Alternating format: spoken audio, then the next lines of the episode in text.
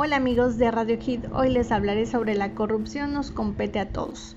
Como ya les venía hablando las semanas pasadas, la corrupción se refiere a un abuso del uso de lo público en beneficio de lo privado, es decir, a favor de los que tienen el acceso.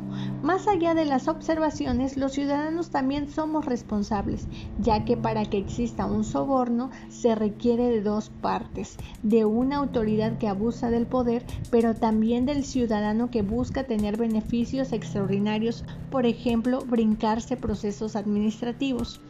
Así que en la producción de una cultura de la corrupción participan no solamente los funcionarios públicos, sino también los ciudadanos al encontrar caminos más rápidos para acceder a los beneficios sin importar lo que esto conlleva.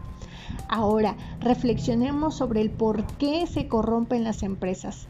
Se ha determinado que el 43% de las empresas incurren en pagos extraordinarios para los funcionarios públicos. Son las mismas empresas que inician la corrupción, es decir, son las perpetradoras, al buscar los caminos más fáciles para convenir los trámites, beneficios o autorizaciones requeridas para operar, en muchas ocasiones incumpliendo los requerimientos solicitados por la ley.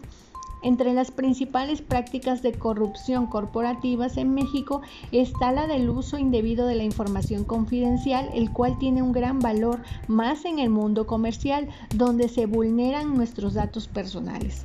Para combatir la corrupción, las empresas deben seguir o diseñar, en caso de no tenerla, una integridad corporativa con apego a las leyes y las políticas para sancionar, mitigar y combatir la corrupción dentro de ellas mismas.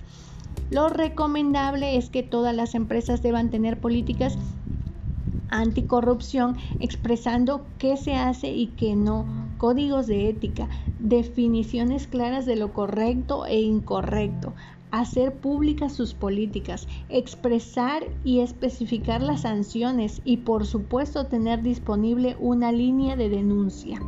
Si eres empresario, piensa, ¿ya tienes tu diseño de integridad corporativa?